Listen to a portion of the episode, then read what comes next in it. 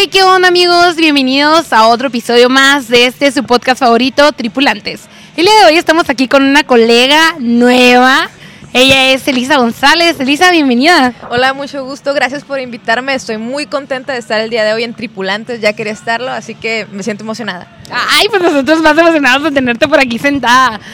Este, Elisa, pues para los tripulantes que no te conocen, ¿nos puedes contar un poquito de ti, tu edad, qué te gusta, qué te dedicas? Claro que sí. Eh, mi nombre es Elisa González, soy psicóloga, maestra en educación. Actualmente me encuentro estudiando el doctorado y tengo 31 años, me encanta el color naranja y lo que más amo es poder compartir un poquito de lo que sé con quien me permite hacerlo. Así que ojalá puedan aprender un poquito esta tarde o la, a la hora en la que estés viendo este video y sobre todo que aprendas lo grandioso que puede ser la psicología. Éale, pues aquí tenemos una experta para hablarnos de todos esos grandes temas. Aprovechamos también para agradecer a la cervecería Malgro, que el día de hoy, ya saben, estamos aquí disfrutando del hermoso lugar. Entonces, pues ya saben, Calzada de las Américas, cervecería Malgro. Después de ese breve comercial, Elisa. Está bien, este, muy fino, muy fino. Ya, sí, como no queriendo, ¿no? Elisa, cuéntanos de ti, cuéntanos cómo empezó, primero que nada, tu vocación de psicóloga, de conferencista, de maestra. ¿Cómo empezó cada una de esas anécdotas? Pues fíjate que siempre que tengo la oportunidad de hablar un poquito de, cómo llegué a la psicología, siempre menciono esta triada de la vocación. Yo amaba tres cosas. Una, la carrera de comunicación. Me encanta, amo comunicar desde que tengo memoria. También tengo una gran pasión, una muy, muy fuerte pasión por los temas de salud mental. Ok. Y desde puberta y adolescente amaba el sentirme como una rockstar, así. Toco la guitarra, entonces yo me imaginaba, así me imaginaba en los escenarios, me imaginaba que iba a estar en Coachella, etcétera. Y pensé, bueno, eh, vocación viene del latín vocare, que es el llamado, que jamás vas a recibir una llamada telefónica del más allá para decirte tu vocación. Es algo que, que tienes que identificar. Ojalá, ¿no? Debería de poder. Eso haría la vida muy sencilla, pero no. Entonces lo que uno tiene que hacer es identificar, bueno, para empezar, en la vocación, ¿soy especialista? ¿Solamente me gusta una cosa? ¿O soy multipotencial? Es decir, tengo distintas carreras que amo. En mi caso fue multipotencial, te digo, comunicación, psicología, rockstar. rockstar ajá. y lo que hice fue unirlas y encontré que la parte donde se unen esas tres carreras, por decirlo alguna así, eh, de alguna manera era en la parte de conferencias, estar frente al público, la docencia, el compartir información. Y pensé, ok, si quiero compartir información, por supuesto que la comunicación es importante, pero ¿sobre qué quiero hablar? Ok, ¿qué voy a comunicar? Exacto, y fue eh, muy clara la respuesta. Yo quería compartir salud mental, entonces dije, estudiaré psicología, tomaré todas las clases que pueda de comunicación para prepararme, porque no nomás es querer hacerlo, es tratar de hacerlo lo mejor posible y hay Claro. que prepararse. Y buscar el cómo para hacerlo. Exacto, y dije, bueno, cualquier escenario será mi mini cochela y la verdad que en una ocasión tuve la oportunidad de dar una charla en San Quintín con 800 personas y les juro que ¡Bien me quería tirar, sí, quería tirarme al escenario así de- de- después de dar la conferencia porque sí, sí me callan, pero no, no me dejaron tirarme, pero 800 estábamos listos personas para era una tirarnos. masa, sí, estaba lista, estaba lista y, y bueno, eso es ahora lo que hago, imparto clases, doy consulta privada y cuando tengo oportunidad eh, doy conferencias, además de pues ya con las redes sociales, también ofrezco lives todos los miércoles que se llama Sanamente con la psicóloga Elisa González, es otra vez de mis redes TikTok que es ps.elisa González. Ya saben, tripulantes, si quieren conocer un poquito más de esta gran invitada, Elisa, pues ya saben dónde buscarla. Oye, Elisa, háblame un poquito. Así fue como empezó la aventura de estudiar psicología, de dar conferencias, de ahora dar clases. Pero, ¿qué crees o qué consideras que fue tu motivación para estar donde estás ahorita el día de hoy? Cabe mencionar que Elisa tiene la agenda saturada, ¿eh? Mañana, tarde y noche ella tiene la agenda llena, entonces yo creo que eso es de admirarse, porque si tienes la agenda así es porque la gente te busca, te solicita, entonces, ¿cómo fue? La verdad es que si pensamos en, en qué me movió a estudiar esto, te digo, desde adolescente yo, yo veía a muchos de mis compañeros y personas que tenían un gran potencial, pero la falta de, de sentirse capaces, porque no es que no tuvieran la capacidad, la tenían, pero el animarse, sentirse seguros es lo que hacía falta. Y dije, Como la autoconfianza. Exactamente. O la falta de seguridad, la poca autoconfianza, la falta de autovalía, todo lo que tiene que ver con autoestima finalmente era lo que hacía falta. Y, y- y- y analizaba, ¿qué será si todas las personas pudiéramos identificar nuestras fortalezas? Ok. ¿Qué, ¿Qué, tipo de mundo podríamos alcanzar? No, pues uno bien diferente. ¿no? Uno muy bonito y aparte en el que por favor fuéramos solidarios y amables, que ahí vamos, ahí vamos. dije, bueno, eh, si esto llama mi atención, pues pondré manos a la obra, haré mi parte y dije, voy a trabajar en, en, esta parte en la que pueda apoyar a las personas a descubrir su potencial, a alcanzarlo en la medida de lo posible para que puedan tener una vida con mayor bienestar. Y fue por eso que dije, voy para la psicología y, y como dices, actualmente estoy algo saturada, estoy en la mañana eh, en el rol de maestra, por la tarde en el rol de, de um, psicoterapeuta y entre mi semana y mi fin de semana en mi rol de estudiante como estudiante de doctorado. Pero como estoy haciendo algo que amo, que es aprender y compartir esto que aprendo, realmente me siento muy satisfecha, siento que mi vida tiene sentido y finalmente eso es lo que busco para todas las personas, que identifiquen sus fortalezas para que las utilicen en virtud de los demás y con eso puedan tener una vida, una vida con sentido. Ándale, qué padre, qué padre Lisa, me gusta que traigas todo así como que yo realmente considero que las personas que saben de lo que están hablando lo pueden decir como así, como es, como realmente pasan las cosas, porque sí. pues qué es lo que nos dice la mayoría de gente, ¿no? Como que sigue buscando, no te canses, claro. no te rindas y todo. Y tú me dices, no, pues la verdad es que hay que checar las fortalezas que tenemos sí. y darle por ahí, ¿no? Qué padre, sí. qué padre toda esta onda de aprendizaje. De hecho, ahí por si quieren investigar, porque yo sé que ustedes son muy curiosos, hay un autor que se llama Seligman y él tiene un test de fortalezas en la Universidad de Pensilvania, lo puedes buscar, Universidad de Pensilvania, test de fortalezas. Y hay un test que son 24 fortalezas divididas entre 6 virtudes y aquí lo interesante sería que descubrieras cuáles son tus, no sé, top 7 de fortalezas y dijeras, ¿dónde puedo aplicar esto en mi vida? Que eso fue lo que yo hice. Veo cómo puedo aplicar las fortalezas en mi vida y entonces hacerla con sentido. Porque justamente este autor dice que hay tres tipos de vida. Okay. La vida placentera, que Ajá. es aquella en la que vaya, tienes un gustito por una nieve. Eso, okay. tú, que, que, disfrutes tu nieve, el que disfrutes tu comida favorita o el escuchar tu música, eso es la vida placentera. La vida fortalecida es aquella en la que ya conoces tus fortalezas y la utilizas. Ok. Como y, ya sé para qué estoy buena y le saco provecho a eso. Ajá, y eso es bueno. Ok.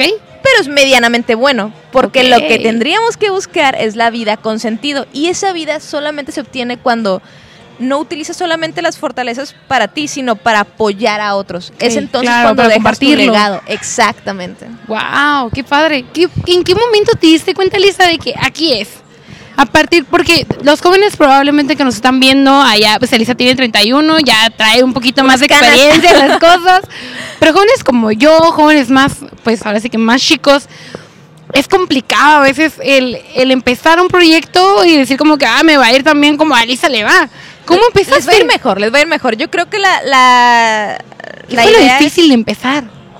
Yo creo que atreverse y, y, sobre todo aceptar que te puedes equivocar, ¿eh? porque yo tuve eh, muchos colegas ahora que iniciaron estudiando ingeniería, estudiaron, iniciaron estudiando derecho y ahora son grandes terapeutas, no es como que la tienen a la, a la primera. Okay. Eh, algo que a mí me ayudó mucho fue que cuando estaba en la preparatoria tuve un, brevemente una materia de orientación vocacional y me dijeron algo que ojalá apliques tú.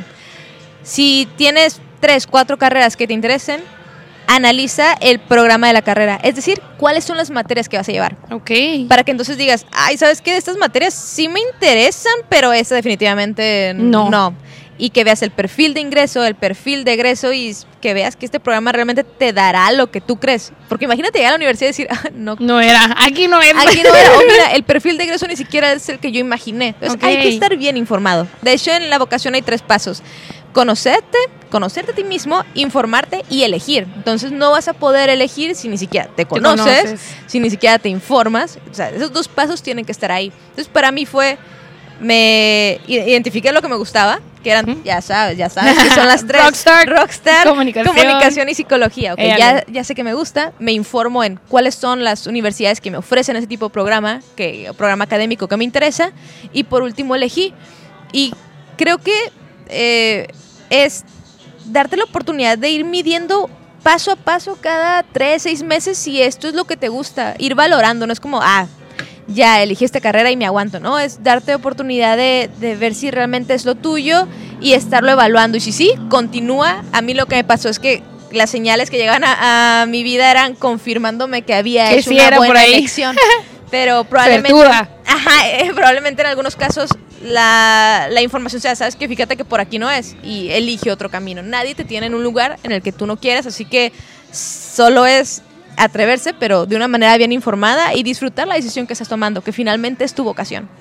Ay, Elisa, qué padre, qué padre que desde el principio puedas compartirles a nosotros los jóvenes el que es importante saber que no necesitas estancarte ahí. Si ya Exacto. empezaste por ahí, pues se vale equivocarse y al final de cuentas hay una vida, ¿no? Para poder salir y para poder elegir correctamente lo que queremos. Exactamente. Oye, Elisa, si me pudieras contar un poquito de tu experiencia, la primera conferencia que tuviste, cómo fue, cómo, cómo elegiste de qué hablar. Yo sé que hay muchos tripulantes que nos lo han estado contando, que realmente les encantaría aventarse en esta vida de, de las conferencias, de la comunicación. ¿Tuviste Sí. una inspiración? ¿Cómo fue la primera vez? Fíjate que yo creo que tenía años sin pensar en esto, pero ¡Ándale! así, de- de- memoria desbloqueada. A ver. Mi primera conferencia, así que yo puedo decir, esa es una conferencia, habrá sido en el año quizás 2012.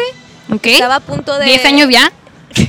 Diez años ya, ¿eh? Diez Así se ya. desbloqueó la memoria. Wow, y la conferencia la recuerdo perfectamente. Se llamaba Los Límites del Amor. Ok. Y um, me parece que, ok, esa, hay un libro llamado Los Límites del Amor de Walter Rizzo y lo que hicimos fue pasar los eh, conceptos y datos principales de, esa conferen- de, de ese libro a una conferencia.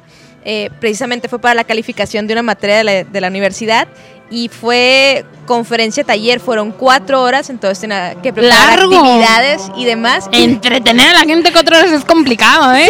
Y, y había, yo creo que eran unos 50 invitados, muchos de ellos alumnos ya de la facultad y a lo mejor algunos que otros amigos. Y recuerdo que dije, tengo que entrar diferente. Entonces mm, recorté unos, unas hojas de color rojo y las puse en formas de corazones. Entonces antes de pasar empecé a tirar los pétalos. Dije, yo voy a entrar, pero De rockstar, como de que en no. modo rockstar. Y eso gracias a Dios, ¿no? En el Dios que creas, no lo vieron como algo de golatría, lo vieron como. Se empezaron a reír porque fue muy Claro. gracioso el hecho de que fueran papelitos de corazón y el que la audiencia ya estuviera como animada hizo que toda la charla fuera mucho más amena, divertida. Algo que tengo yo, y si ven mi charla TED, La felicidad de un tropiezo de distancia, se van a percatar, es que durante mis conferencias o clases suelo ser un tanto cómica. Entonces. eh, Muy buena, esa recomiendo. Excelente Sí, plática. Ya eres así, ah, gracias, gracias. Si ya eres así como medio tipo de stand pero te va a ayudar el hacerle reír a alguien antes de darle una información como dura, ¿sabes? Eso es como dicen caricia cachetada, ¿no? Como antes de darte, no Ajá, sé, Te la- preparamos para lo que va a venir. Exacto. Ya estás relajado para escuchar una cifra fuerte y sobre todo recordemos que la emoción es el pegamento de la información, así que eso es lo que yo me gusta, me gusta, ¿eh? Eso se queda. La Sí. emoción es el pegamento de, la información. Así saben, tripulantes, ahí, ¿eh? Pónganse en las playeras.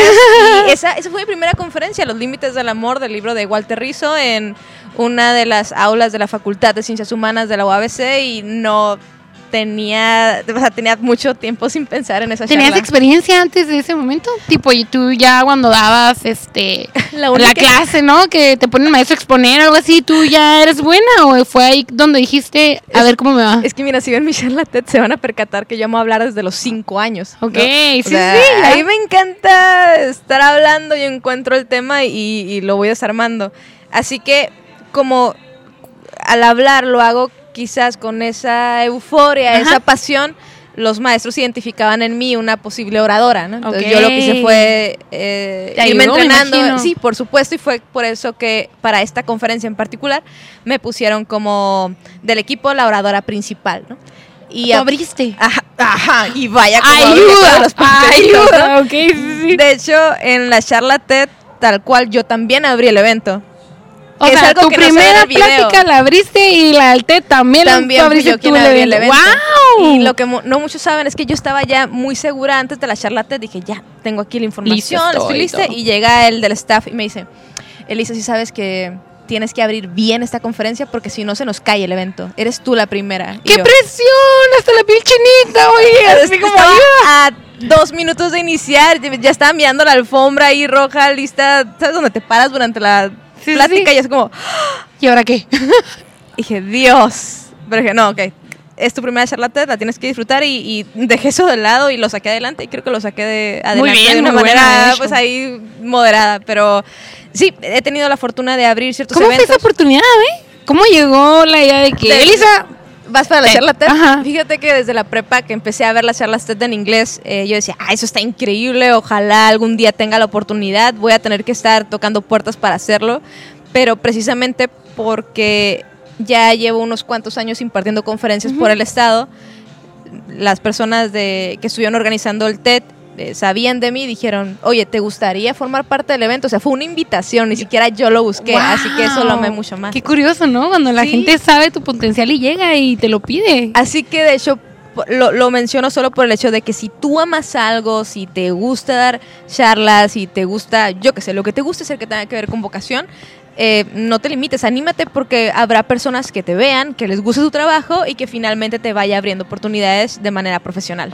¿Crees que hayas tenido alguna puerta clave, Elisa, a la que tocaste y que a partir de ese momento dijiste, ya soy conferencista? O así como que serie de eventos afortunados. Yo, eh, ¿sabes? Venía pensando eso hoy ah, cuando conducía hacia casa. Dije, esta pregunta creo que me la van a lanzar. ¿Cómo ¡Ay, fue? Y la verdad es que creo que fue una línea de, de eventos muy precisa, porque te digo, este, hace un momento le decía, soy psicóloga, comunicóloga de closet, y el que si había exposiciones, yo me animo, o yo presento. El, el siempre levantar la mano. ¿Nervios? ¿Nunca hubo nervios? No, excepto un minuto antes de la charla TED, porque me dijeron que si no Wow, iba a valer el evento, pero fuera de eso, como es algo que disfruto, no hay no hay un nervio malo paralizante, hay un nervio de, ah, esto, te va a gustar. ¡Ay, qué chido! Entonces, como cuando vas a un concierto que sabes que tu artista está a punto de salir, que Y lo vienes, lo vienes esperando, así es ¿no? como yo me siento antes de una conferencia o un live o una clase. Y, o sea, eh, súper en breve, yo antes de salir de la universidad, ya una de las maestras de, de esa facultad, que le mando un gran abrazo, la doctora Maritesa Hermúdez Ferreiro, Maritere, me ofrece trabajar para ella. Y como ve esas habilidades, me permite colaborar con UABC Radio en un programa que se llamaba Cafeína, y Farida Fiune, ¿no? Juan Pablo de Santos eran los conductores. Y precisamente esa intervención favoreció que yo me encargara de un programa de, de- se llama Debate, Amor y sus Dilemas, ¿no? Ok. Y justamente... Hasta el nombre tiene, ¿no? Es que hablar del amor es algo que me encanta. Ok. Y justamente en TikTok me conocen por ello, porque muchos de los videos que me piden tienen que ver con tips de relaciones de pareja, ¿no? Entonces, una de las personas que va y ve el, este espacio de debate de amor y sus dilemas es quien me dice, oye, ¿te gustaría dar conferencias por el Estado? Y yo, uff, claro que sí. Entonces, aquí soy. De aquí soy, es mi sueño. Entonces voy para allá y en una de esas conferencias me tocó hacerlo en una universidad privada. A la universidad privada le encantó y me dijo, oye, ¿no te gustaría dar clases aquí? Y además ser parte del equipo de, de conferencistas de acá. Y yo, ¡Ala! Claro que sí, ¿Qué edad tenías? Ah, yo creo que estaba teniendo quizás unos 25 años cuando comencé a Joven. trabajar en esta O universidad. sea, joven. sí, ya tengo 31, así que sí, 25, 26 años. ajá. ¡Wow! ¡Qué Y- padre! De verdad. La verdad que sí ha sido muy bonito. Increíble, camino. sin palabras. Ah, sí, ah, no, nada, nada. Es que creo que es muy padre esa parte, Elisa, porque al final de cuentas uno siempre que mira a alguien con esta calidad o con este potencial, piensa que ya tienen, o sea, Los la años, vida, ¿no? los Sí. años, que empezaron ya grandes. Pero no, al contrario, desde los 25 años empezaste a abrirte esta puerta de lo que iba a ser el resto de tu vida. ¡Qué chilo! Wow, cuando lo hice así.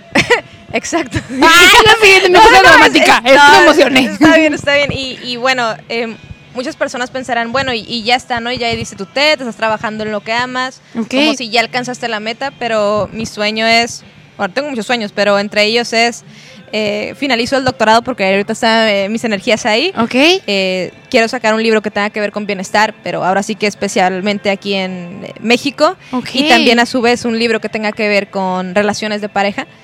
Soy como muy práctica y eh, en ese tema no soy tan um, quizás de, de mucha paja como ciertos Ok. autores. Y es como, esto es lo que hay que hacer, esto, Esto es lo es que lo hay que que, evitar y por favor pida ayuda cuando veas estos puntos, ¿no? Y ese es mi De estilo, acuerdo, y es me lo gusta. que- Al grano. Ajá, es lo que me ha dado como cierta eh, huella, ¿no? Y a partir de esos libros yo encantadísima de ir dando conferencias sobre ellos, ya sea por el, por el país, por México, pero también por ciertas partes de Europa y Me Estados decías Unidos. incluso que tenías ya ahorita gente que te contactaba que no era ni siquiera del país, ¿no? Sí, justamente. ¿Cómo pasó eso? Eh, mira, pandemia. yo no tenía TikTok, vino pandemia y como ya sabes, mi, mi pasión es apoyar a otras personas y sobre todo en temas de salud mental. Así que dije, bueno, ¿por qué no abro un TikTok, un Instagram? Así lo hice. Empecé a hacer videos y como todas las personas que han hecho videos para alguna red social, saben que al inicio es poquita la gente que te ve, Claro. pero tú le sigues porque es amor al arte.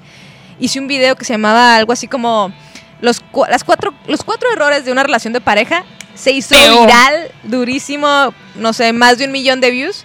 Y a partir de eso, otros videos tuvieron mucha visualización. Son poco más de 200 mil seguidores actualmente de 26 países distintos y que dicen, oye Elisa, queremos terapia contigo. Qué orgullo. Bueno, pues yo me sentí súper honrada, abro este espacio, mi página web eh, www.pselisagonzalez.com y entonces ahora tengo clientes que están en España, tengo clientes de Ecuador, de Colombia, del norte, centro, sur de México, Estados Unidos y estoy que no me la creo. Si me lo hubieran dicho cuando egresé de la facultad, no me lo hubiera, no me lo No hubiera lo imaginado. creído, y ahora estoy súper feliz y sobre todo poderle comunicar a futuros psicólogos o cualquier otro profesionista que sus sueños eh, no nomás se cumplen, sino que pueden ser más grandes de lo que jamás Se imaginaste. explotan. Sí. ¿qué es lo más difícil de dar terapia para ti? O bueno, en su principio cuando ibas recién egresando. Yo creo que, y eso es muy importante para todos los futuros terapeutas, que sepas que cuando egreses de la carrera no estás listo para dar terapia. Eso es como lo primero que debes saber. Tú Claro. tienes que tomar una especialización, y en mi caso fue el modelo de terapia breve sistémica. Además de especializarte, es tomar tus horas de capacitación, un entrenamiento. Solamente así vas a poder estar listo para enfrentar el, el proceso terapéutico, el, el sentirte seguro. Porque si no lo haces, vas a estar frente a personas, problemas reales y tú vas No a vas a estar con la qué hacer, ¿no? confianza en el suelo. Así que creo que eso es lo, lo primero, entender que hay una preparación muy, muy fuerte antes de, de Claro. hacerlo y eso es lo mínimo, la verdad. Es bueno que sea así. Creo que lo más, más difícil de terapia es eh, probablemente escuchar que las personas han sufrido por años. Y fíjate que tengo un recuerdo muy, muy firme. Esto no fue durante una terapia, fue, pero fue igual de fuerte. En Ujú. una conferencia terminé de dar una charla relacionada con el ciclo vicioso de la violencia, ¿no? Ok. que es normalidad aparente, acumulación de tensión, explosión de violencia, arrepentimiento, luna de miel y volvemos a repetir el ciclo. Justo el tema, ¿no? Bien preciso todo. Sí, y, y la luna de miel es directamente proporcional a la violencia ejercida, así que ahí te la puedes llevar por años. Terminé de dar la charla y una mujer de aproximadamente 65 años llega y me saluda y me dice, Elisa, ¿por qué no recibí esta charla antes? Llevo 40 años en el ciclo vicioso de la violencia. Dije, Dios. ¡Qué impacto! Eh, Es como, me, me- eh, yo creo que eso es lo más fuerte, saber que hay personas que duran años viviendo una vida con sufrimiento cuando no tendría que ser así. Eh, Creo que es la parte más difícil. Y esa es como el dato de más años de sufrimiento innecesarios que, que me ha tocado escuchar y que se me hizo súper, súper fuerte. Y ahora, por ello, la tendencia tan fuerte de comunicar la salud mental a todo momento en el que se pueda para que personas jóvenes conozcan esta información y la puedan aplicar de una manera muy oportuna en sus vidas. Oye, Elisa, ¿y te has dado cuenta el cambio que realmente tuvo la salud mental antes a lo que es ahorita? ¿Notaste tú que has estado en este proceso ya de años trabajando en esta área? Sí, y ha sido maravilloso porque cuando yo que inicié los estudios de psicología era agosto del 2009, egresé diciembre de 2013, eh, todavía era tabú, era como Elisa, ¿de qué vas a vivir? ¿no? Claro. Y yo, ¿Por qué estudias eso? Ajá, no? ¿por qué estudias eso? ¿Por qué no estudias otra carrera, no sé, una ingeniería, una administración, qué sé yo? Eh, pero dije, yo no voy a estudiar algo que no ame, ¿no? Que no me apasione. Y ahora, tantos años después, sabes que estudiar una carrera de psicología con un buen entrenamiento, eh, nada te detiene, tu vida puede ser financieramente Feliz. bastante buena, así que... Y, y esto no más es en esta carrera, es en cualquiera, solamente se trata de identificar tu huella, identificar tu marca personal y serte fiel a ti mismo, no tratar de imitar a otros terapeutas, sino encontrar cuál es tu sello y así las Tu personas magia, ¿no? ajá, van a poder eh, ir contigo. Elisa, pues ya para terminar, alguien que te, que te motive, alguien que hayas visto como una admiración en todo tu proceso. Sí, y tengo que mandarle un saludo porque ya tuve la oportunidad de hablar con ella, la Dale. doctora Silvia Olmedo de España. ¡Ay, Eh, yo soy fan! Yo soy fan saliente lejita. Ah, es que es increíble. Wow, sí, sexóloga también creo. Sí, ¿no? sí, sí. Y, y no sabes, cuando me hice viral en TikTok, dije, le mando un mensaje y me responde. Me respondió. Y yo dije, ya, la vida está hecha aquí. Ya, soy feliz. Soy feliz. Eh, um, Wow. Lo que me gustó de ella es que no nomás era una psicóloga y una súper psicóloga preparada, o sea, el grado de- Sí. del, del doctorado, o sea, no nomás es buena y, y estudiosa y investigadora. Comunicóloga también. o sea, Claro. buenísima para transmitir el mensaje. Exacto, y dije, ella es la fusión que yo pretendo ser, pero muy a mi estilo, así que Wow, definitivamente ella fue mi, mi modelo a seguir. Órale, qué padre, qué Sí, padre, me encanta. Me gustó muchísimo toda esta vibra que cargas, Elisa. Muchas Muchas felicidades gracias. por todo lo que has logrado y sobre Muchas, todo muchas por. Seguir dando un poco más a este México, pues que uno sabe que, que vale la pena seguir Claro, esforzándose por esto, ¿no? totalmente. Muchísimas gracias, Elisa. ¿Algún último mensaje, consejito que quisieras compartirle a los tripulantes? Va a sonar súper cliché, pero es la verdad. Sigue tus sueños, esfuérzate por conseguirlos, no dejes que nadie te derrumbe y recuerda los tres pasos de la vocación. Conócete, infórmate y elige. Y si te equivocas, diría mi charlatet, recuerda que un tropiezo, que la felicidad está un tropiezo de distancia. ¡Éale! Pues muchísimas gracias, Elisa. De verdad, un honor tenerte por aquí sentada. Yo realmente quisiera que no fuera la última vez. Nos encanta tu vibra, tu manera de ser y sobre todo ese gran mensaje que cargas contigo. Muchas, muchas Porque gracias. pues realmente creemos que a todos los tripulantes esos son consejos que les van a funcionar. No me quiero ir sin primero pues darte las gracias, Gracias. con nuestro gran ¡Wow! consejito. Es un detallito por parte de ¡Súper todos los tripulantes. ¡Claro que este, sí! con mucho cariño del Instituto Estatal de la Juventud Voy. para ti. Te vamos a despeinar poquillo, pero Para mis tres pelos. Queda, pasa excelente, Nada. Claro que sí sí. queda. Yo amo las gorras, ¿eh? Así que digo, en consulta Pegamos, no las ah. uso, pero súper que sí. Así que sigan viendo este podcast y ojalá les guste esta colaboración y con mucho gusto volvemos. Éale. Pues ya saben, tripulantes, nos pueden seguir en todas nuestras redes sociales como Juventud BC. A Elisa, ¿cómo te encuentran? Me encuentran como ps.elisa González en mis redes y recuerden, estamos ahí para servirles. Éale. Y pues ya saben, tripulantes, bienvenidos y los encantados de tenerlos por aquí. Bienvenidos al Trip, tripulantes.